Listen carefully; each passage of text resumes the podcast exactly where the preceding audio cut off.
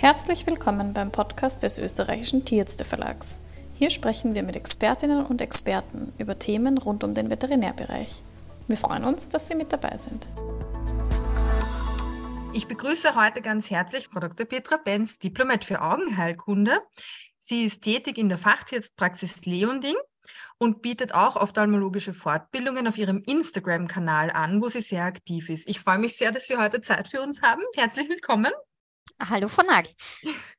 Was ist eigentlich ein Diplomat? Was unterscheidet einen Diplomat von einer Tierärztin? Also Diplomats sind Tierärzte, die in der Regel nach dem Doktorat und nach einer einjährigen Turnusausbildung, dem sogenannten Internship, eine zusätzliche drei- bis vierjährige Ausbildung in einem Spezialgebiet durchlaufen. In meinem Fall war es die Ophthalmologie. In dieser Spezialausbildung beschäftigt man sich dann nur mehr mit dem Spezialgebiet, nicht mehr allgemein mit allen Gebieten der Veterinärmedizin, muss in dieser Zeit eine gewisse Anzahl an Patienten befunden, man muss eine gewisse Anzahl an Operationen unter Supervision und selbstständig durchführen, man muss auch Lehre machen, also das heißt, man ist auch zuständig, äh, sein Wissen an die Studenten weiterzugeben und man muss Vorträge vor internationalem Publikum halten und zusätzlich in internationalen Journalen Publikationen publizieren. Kann man da also sagen, dass man nach diesen vier Jahren sehr viel Erfahrung dann gesammelt hat? Auf alle Fälle hat man sehr viel Erfahrung äh, in diesem Spezialgebiet gesammelt und hat dann einfach ein gutes Rüstzeug, auch mit schwierigeren Fällen, die sich einfach dann in der Praxis präsentieren, besser umgehen zu können. Da stelle ich dann gleich die Frage, wann ist es jetzt wirklich notwendig, dass ich überweise? Einige Sachen kann ich ja in der Kleintierpraxis auch selber lösen. Wir reden heute vor allem über die Kleintierpraxis. Aber wann ist es jetzt wirklich zwingend notwendig, dass ich ähm, zu einer Augentierärztin überweise? Also für mich ist immer ein ganz wichtiger Punkt zu sagen, dass man das Auge wirklich untersuchen muss. Einmal kurz mit einem Lämpchen ins Auge zu leuchten, ist noch keine Augenuntersuchung, sondern das Wichtige ist, dass ich eine Diagnose stelle und dann ganz gezielt therapiere. Und beim Auge kann man natürlich auch relativ viel falsch machen. Es kommt oft wirklich zu verheerenden Erkrankungen, die auch mit Verlust des Auges beziehungsweise auch am Visusverlust einhergehen können. Und daher sage ich immer, wenn nach zwei bis drei Tagen sollte man eine Kontrolle durchführen und ist in diesen zwei bis drei Tagen nicht der gewünschte Erfolg eingetreten, würde ich auf jeden Fall zu einer Überweisung raten. Also nicht dann noch eine Salbe ausprobieren, sondern wenn der Erfolg nicht da ist, gleich überweisen. Genau, weil ich denke, die Tierbesitzer nehmen einem das auch nicht übel, weil gerade die Augen sind für uns Menschen ein ganz, ganz wichtiges Organ. Tiere kommen eh super mit einer Blindheit zurecht, aber für einen Tierbesitzer ist es oft schwierig und die sind dankbar, wenn man dann zum Spezialisten überweist und das klappt und nicht vier, fünf Wochen therapiert, dann ist der Frustpegel der Besitzer auch schon relativ hoch. Und dann kommt man zum Spezialisten, der dann sagt, na, jetzt können wir aber nichts mehr machen, dann ist natürlich, kommt dann auch die Frage, ja, aber warum sind wir erst jetzt bei Ihnen? Braucht jetzt die Besitzerin oder der Besitzer unbedingt eine Überweisung zwingend von der Tierärztin oder kann sich jeder sozusagen und jeder bei Ihnen einfach einen Termin vereinbaren? Es kann, also ich habe ganz gerne Überweisungen von Kollegen. Es kann sich aber jeder Tierbesitzer im Prinzip bei mir einen Termin vereinbaren, auch ohne Überweisung. Wenn ich eine Überweisung bekomme, dann kriegt der Tierarzt auch von mir eine Rücküberweisung mit meinen Befunden und einem Therapievorschlag, den ich auch mit dem Besitzer besprochen habe. Ich schreibe dann auch immer hinein, ob bei mir Kontrollen durchgeführt werden sollten oder ob vom Haustierarzt die Kontrolle durchgeführt werden kann. Und wenn ich keine Überweisung bekomme und auch der Besitzer mir das nicht mitteilt, das ist auch oft der Fall, dann kann ich natürlich nirgendwo rücküberweisen. Weil auch von den Kollegen kommt dann oft der Kritikpunkt, ja, man kriegt keine Rücküberweisungen. Aber wenn nicht überwiesen wird, offiziell überwiesen wird, tue ich mir natürlich mit Rücküberweisungen auch schwer. Ähm, welche Fälle sind jetzt dann wirklich als Notfall einzustufen, die vielleicht in der Praxis auftauchen können? Wann ist wirklich Feuer am Dach und muss mhm. sofort eine Klinik mhm. oder Spezialistin aufgesucht werden? Also in der Ophthalmologie gibt's Gott sei Dank wenig richtige, richtige Notfälle, die einfach sofort behandelt werden müssen. Aber dazu gehören auf jeden Fall eine plötzliche Erblindung. Das steht für mich ganz oben auf der Liste. Dann Hornhautulzera beziehungsweise Hornhautperforationen und äh, Hornhautfremdkörper sollten auch relativ rasch von einem Spezialisten behandelt werden. Linsenluxationen und Glaukome. Das sind so die fünf häufigsten Diagnosen, wo doch, sage ich mal, innerhalb von 24 Stunden der Spezialist aufgesucht werden sollte. Gehen wir da vielleicht gleich einmal jetzt auf diese, vor allem eben, wenn wir uns da herausgreifen, die plötzliche Erblindung. Mhm. Ähm, das ist ja oft auch ein Ausdruck einer Grunderkrankung, wo, wo wir, denke ich, relativ intensiv zusammenarbeiten. Mhm. Jetzt sozusagen die überweisende Tierärztin und mhm. die Augentierärztin. Woran müssen wir denn da denken, unter anderem in den Differentialdiagnosen? Also ähm, bei einer plötzlichen Erblindung die ich eigentlich so am häufigsten sehe, ist der typische Patient eine ältere Katze, die dann zum Beispiel mit einer Netzhautablösung vorgestellt wird. Und der Grund für diese Netzhautablösung ist in sehr vielen Fällen die Hypertension. Die Hypertension hat wiederum viele oder zahlreiche Grunderkrankungen, die die auslösen können. Aber das ist sicher so die häufigste plötzliche Erblindung, die ich sehe. Dann auch bei Diabetikern müssen wir an plötzliche Erblindungen denken, weil Diabetiker neigen zu Katarakten. Und bei 50 Prozent der Diabetiker ist es auch so, dass die nach sechs Monaten eine Katarakt entwickeln. Und die diabetische Katarakt reift sehr rasch. Das heißt, es kann innerhalb wirklich es geht nicht von heute auf morgen, aber innerhalb weniger Tage kann es dort zu einer Erblindung kommen. Und der Begriff plötzliche Erblindung ist ja für den Besitzer oft ein bisschen dehnbar. Für mich ist eine plötzliche Erblindung, die wirklich innerhalb von Stunden aufgetreten ist. Der Hund geht in den Garten, kommt zurück und ist plötzlich blind. Ja, das ist für mich die klassische plötzliche Erblindung. Für einen Besitzer kann es aber auch sein, dass die plötzliche Erblindung sich über zwei Wochen entwickelt hat. Also da muss man auch dann in der Anamnese Lese nur mal wirklich ganz genau nachhaken, was bedeutet plötzlich für den Besitzer. Aber das sind so einmal zwei Grunderkrankungen, wo ich auf jeden Fall an eine plötzliche Erblindung denken muss. Aber auch äh, Zeckenerkrankungen wie zum Beispiel Erlichien, Anaplasmen können zu Erblindungen führen, zu retinalen Veränderungen führen. Auch hier muss man mal daran denken. Oder wenn Hunde gern im Pferdestall unterwegs sind oder zum Reiten mitgenommen werden und dort vielleicht Ivomec aufnehmen oder Ivermectin aufnehmen. Auch das kann zu einer plötzlichen Erblindung führen und auch das muss man dann anamnestisch erfragen, ob das eventuell in Frage kommt. Spannend, kann man nur sagen. Ja. ja. Mhm. Ähm, wie schaut's jetzt aus mit dem Glaukom, wo ja oft wirklich per akut die Hunde auf dem Tisch sitzen und mhm. wirklich große Schmerzen haben, da muss man mhm. auch schnell reagieren als, als Tierärztin. Genau.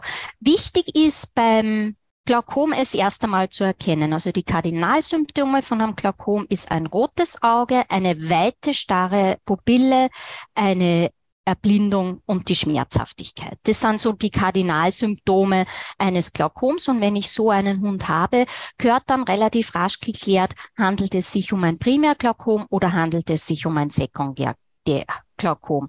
Primärglaukom geht immer vom Auge selbst aus. Meist sind beim Hund das Ligamentum pectinatum dysplastisch. Beim Sekundärglaukom liegt immer eine andere Grunderkrankung vor, wie zum Beispiel eine Uveitis, eine Linsenluxation oder vielleicht ein intraokulärer Tumor. Also das sind einmal ganz wichtige Punkte, weil jede Glaukomform anders therapiert wird. Ja, bei Sekundärglaukomen muss ich die Grund Grunderkrankung mit behandeln. Bei Primärglaukomen, die tritt wirklich, also das Primärglaukom tritt wirklich innerhalb kürzester Zeit auf. Und wenn ich da eine Chance haben will, den Visus zu erhalten und den Augendruck zu senken, muss man einfach sehr, sehr rasch vorgehen. Ist es aus Ihrer Sicht notwendig, in einer Kleintierpraxis einen Donopen, sage ich mal, zur Verfügung zu haben und eine Spaltlampe, damit man eine gute Augenuntersuchung durchführen ja. kann?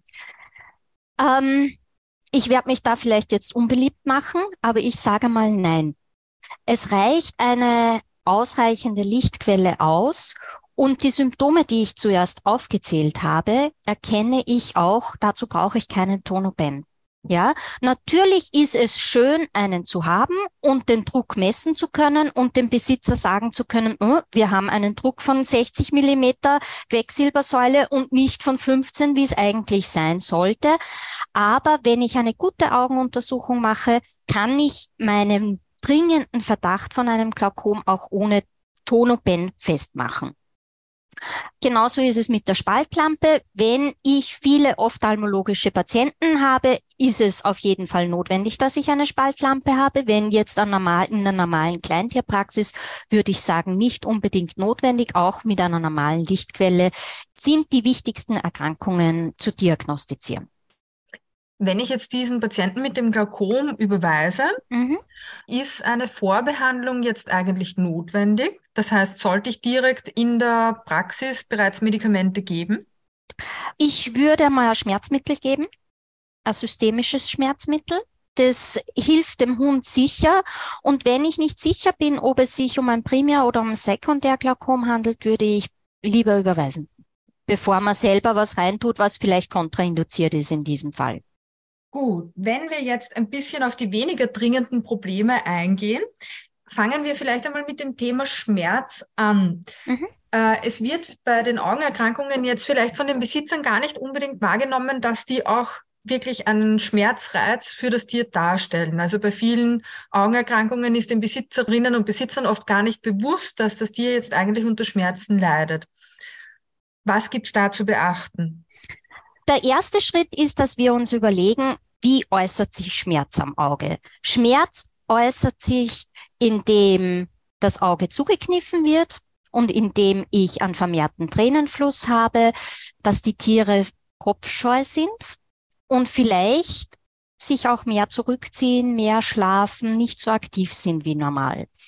Und meine Erfahrung ist, auch in der letzten Zeit habe ich einige so chronische Schmerzpatienten am Auge gehabt, wo man eigentlich richtig bewusst geworden ist, wie sehr es das Tier beeinflussen kann. Man merkt es immer dann, wenn zum Beispiel bei chronischen Glaukompatienten, die über sehr lange Zeit einen erhöhten Augeninnendruck haben, wenn man da die Besitzer fragt, haben sie das Gefühl, die Tiere haben Schmerzen, wird es immer verneint. Und wenn man dann das Auge enukliert und die kommen zur Nahtentfernung, kommen die mit dem Satz, wir haben einen neuen Hund oder wir haben eine neue Katze, weil die einfach wieder aktiv sind, die nehmen am Familienleben teil und vorher liegen die in der Ecke, sie erfüllen schon, dass sie Gassi gehen, aber das Lustige fehlt ihnen. Und genau das ist es. Und viele Besitzer sagen, na, sie sind nicht sicher, ob sie wirklich Schmerz haben und meinen sie wirklich. Und ich sage dann, ja, ich meine es wirklich. Und sie sind dann überzeugt, wenn sie vom Gegenteil oder das Gegenteil gesehen haben. Ich persönlich muss sagen, ich kenne das von den Zahnpatienten, wo mhm. ich doch oft höre, er hat keine Schmerzen und da merke mhm. ich gar nichts und er ist normal, aber nach ja. dem Zahnservice ja. sagen dann die Besitzer und Besitzer doch oft, eigentlich ist er jetzt viel fröhlicher als früher. Ja, und ja. es ist nicht zu unterschätzen. Es ist wirklich nicht zu unterschätzen. Und auch, ich merke es auch zum Beispiel, ich habe jetzt ganz viele Entropium-Patienten Maine-Coon-Katzen gehabt und die waren alle extrem beeinträchtigt äh, durch dieses permanente Reiben. Bei jedem, man muss sich das einfach bei jedem Lidschlag reibt, reiben die Haare über die Hornhaut, auch wenn die Hornhaut das aushält und kein Ulkus zeigt, keine Pigmentierung zeigt, keine Gefäßeinsprossung zeigt, tut es weh. Ist das vielleicht auch etwas, was man den Besitzerinnen und Besitzern mitgeben kann, die ja oft sagen, es sind ja nur die Augen? Mhm. Eigentlich hat er sie keine Probleme damit. Mhm. Ähm, ich möchte das jetzt eigentlich nicht unbedingt operieren lassen, jetzt gerade wenn es um ektopische Zilien mhm. geht oder eben Fehlstellungen vom Lid. Mhm. Ich sage dann immer, haben Sie schon mal ein kleines Staubkorn im Auge gehabt? Und dann sagen sie, ja, das tut wahnsinnig weh. Also das ist so ein unangenehmes Gefühl. Und dann sage ich, ja, genau das empfindet das Tier auch. Und dann fangen die meisten doch zum Überlegen an, dass das vielleicht die Tiere doch mehr beeinträchtigt, als es aussieht. Und Tiere kompensieren Schmerz oft anders, als wir Menschen es tun. Das ist mein Eindruck, den ich habe und können es viel besser vor uns verbergen, als wir es verbergen können. Gerade wenn man im Kopfbereich irgendeinen schmerzhaften Prozess hat, sei es Migräne, sei es Zahnschmerzen, sei es irgendeine Kleinigkeit am Auge, was das mit uns macht. Wenn man sich das einmal bewusst überlegt, dann sieht man das oder kann es vielleicht auch besser aufs Tier übertragen. Und Schmerzmittel am Auge müssen nicht lokal gegeben werden. Auch ein systemisches, nicht steroidales Antiphlogistikum bewirkt oft Wunder am Auge und erleichtert dann auch die lokale Medikation für den Besitzer. Das heißt, kommt ein Tier, wo man das Gefühl hat, das tut jetzt weh, dann kriegt er gleich einmal ein Schmerzmittel. Und wenn die Besitzer zu Hause sind, tun sie dir schon viel leichter, auch die lokale Therapie durchführen zu können. Wie sieht es jetzt aus mit den Hunden und Katzen aus Qualzuchten, sage ich mal unter Anführungszeichen, die doch oft relativ drastische Probleme und Fehlstellungen mhm. haben? Sehen Sie da viele Fälle? Wie geht man damit gut um? Also es gibt ja äh, bei den Brachiozephalen-Rassen das okuläre Brachiozephalen-Syndrom. Das ist eigens so benannt worden. Das setzt sich zusammen aus mehreren Grunderkrankungen. Einerseits aus einer viel zu großen Lidspalte, weil man will ja bei diesen Rassen dieses Kindchenschema und diese großen, klubschigen Augen haben dann meist aus nasalem Entropium, das heißt durch die zu kurze Nase und durch die Nasenfalten wird die Haut an den Augenlidern so hineingedrückt, dass sich diese Lider einrollen und dann kommt es in manchen Fällen auch vor, dass die Haare der Nasenfalte am Auge reiben. Die Folge ist einfach eine chronische Irritation, eine, äh, ein chronischer Tränenfluss, der dann auch oft in den Nasenfalten zu den Veränderungen führt, weil das einfach permanent feucht ist, also einerseits Hautprobleme mit sich führt. Andererseits ist es oft so, dass es zu Pigmentierungen der Hornhaut kommt, die bis zu einer Erblindung führen können, zu einer kornealen Erblindung, wo einfach die gesamte Hornhaut von Pigment überzogen ist und ein zusätzlich häufiges Problem ist, durch diesen permanenten Tränenfluss gibt auch irgendwann die Tränendrüse auf und es kommt zu einem trockenen Auge, was diese Pigmentierung, diese chronische Entzündung der Hornhaut noch verstärkt. Und viele Hunde, die mit so einem okulären Brachiozephalen-Syndrom vorgestellt werden, müssen auch operiert werden, um diese Erblindungen und diese Schmerzen zu verhindern.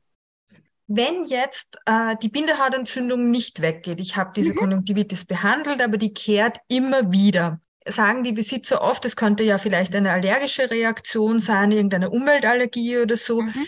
Wie ist denn da die medizinische Grundlage? Mhm. Also bei immer wiederkehrenden Konjunktividen gehört auf jeden Fall ein Schirmadrenner-Test gemacht. Ja, also oft bei immer wieder auftretenden Konjunktivitisfällen, die gut sind, solange man etwas eintropft oder einsalbt oder in diesem Zeitraum eine deutliche Besserung zeigen, nach Absetzen aber nach ein bis zwei Wochen wieder da sind, da würde ich auf jeden Fall einen Schirmadrenentest empfehlen, weil die häufigste Erkrankung in diesen Fällen ist das trockene Auge.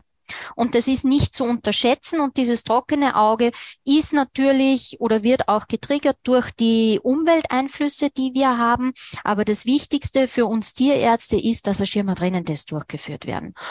Und man braucht für diese Fälle auch nicht immer ein Antibiotikum. Gerade in der Antibiotikadiskussion denke ich, ist das auch ein wichtiger Ansatz, dass beim trockenen Auge der zwar auch einmal einen schleimig-eitrigen Ausfluss haben kann, sondern dass man da einfach schaut, wo steht man mit der Tränenflüssigkeit. Und wenn ich dem einfach Tränenflüssigkeit substituiere, wird diese Symptomatika deutlich besser. Nur wichtig ist zu wissen, dass man das als Dauertherapie braucht. Also man muss den Besitzern auch sagen, wenn ein trockenes Auge vorliegt, müssen sie regelmäßig zur Schimmertränentest-Kontrolle kommen und auch regelmäßig Tropfen geben. Also es nutzt nichts, da zwei Wochen was reinzugeben und dann ist es gut und dann wieder aufzuhören, sondern die brauchen einfach eine permanente Befeuchtung.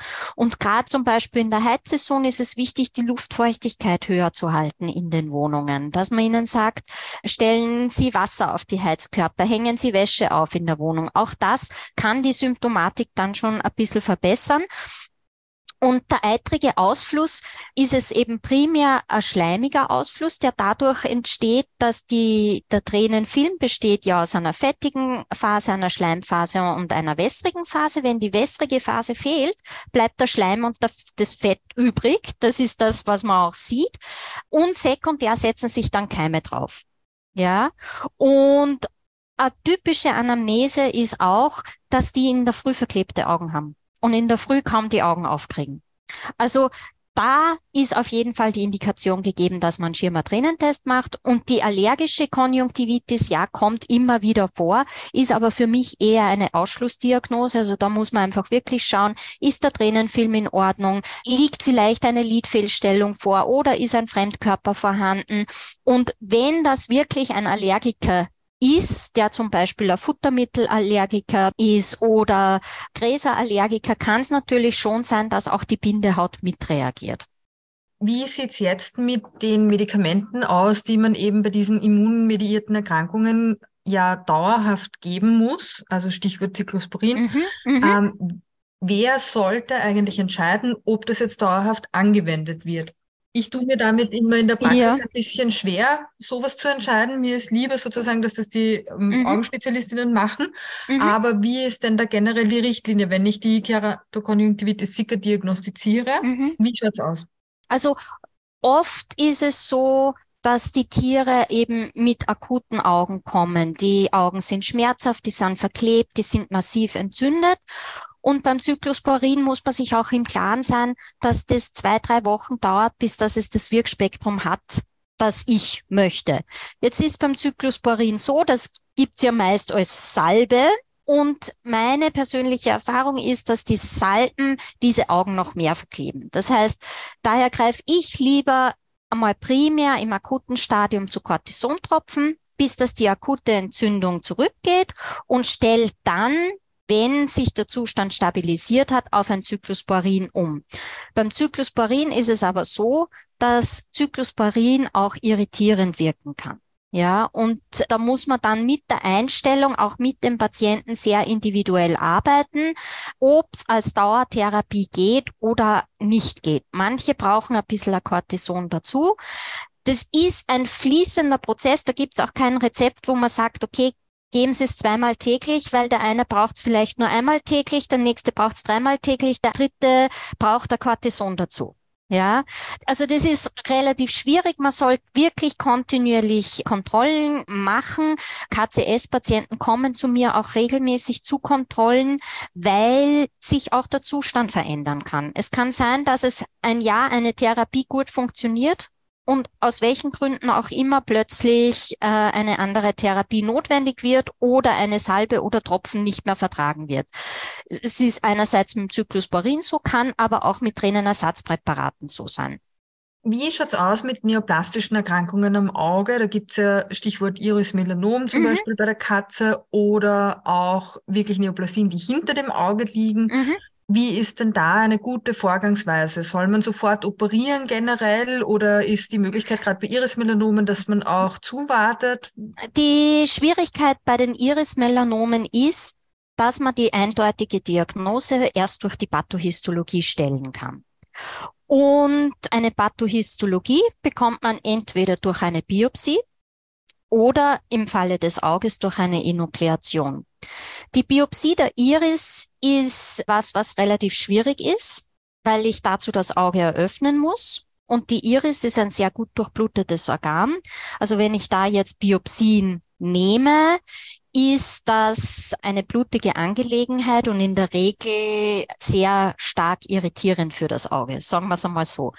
Man kann über eine Parazenthese nachdenken, das heißt eine Punktion der Vorderkammer und versuchen von den veränderten Bereichen Zellen abzusaugen, aber meist sind die nicht diagnostisch beim Melanom. Wenn man den Verdacht von einem Lymphom hat, das sich ja auch einmal im Auge äußern kann, hat man bessere Karten mit einer Parazenthese.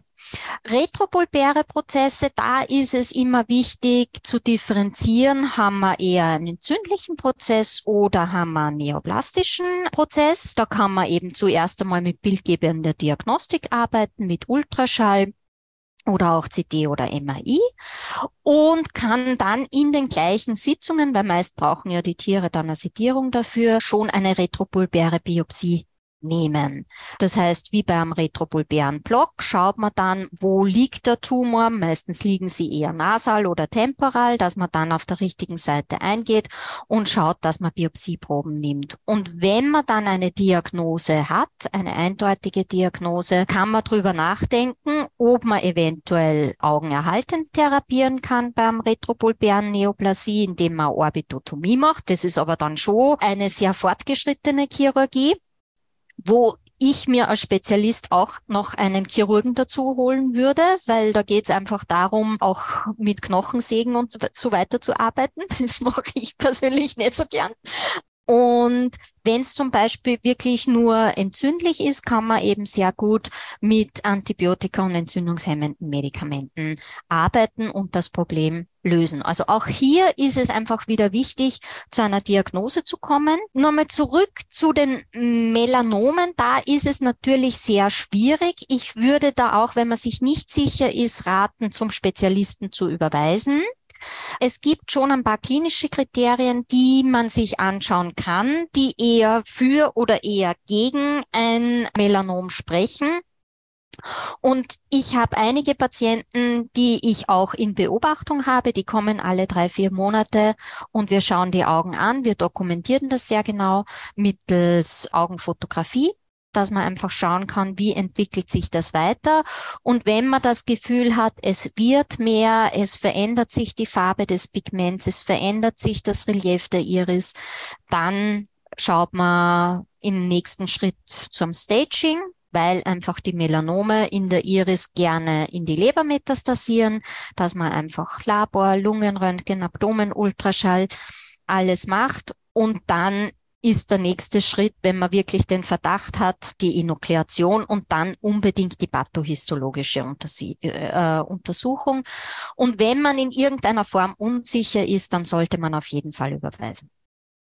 Was fasziniert Sie persönlich an den Augen so sehr, dass Sie sich darauf spezialisiert haben und dass Sie eigentlich im Grunde Ihren beruflichen Alltag mit Augen verbringen, mit Augenpatienten? Also ich liebe Augen. Das ist schon ganz lange so, schon 20 Jahre ungefähr. Und für mich sind sie so ein bisschen das Fenster zum Organismus. Viele Erkrankungen werden als erstes am Auge sichtbar und durch detektivische Arbeit, weil ich sehe uns schon manchmal ein bisschen auch als Detektiv, kommt man dann zum Ergebnis und findet auch die auslösende Ursache und kann damit auch den Tieren oder die Augengesundheit der Tiere wiederherstellen beziehungsweise auch erhalten. Und wo findet man Sie, wenn man sozusagen mit Ihnen Kontakt aufnehmen und Ihnen Patienten überweisen möchte?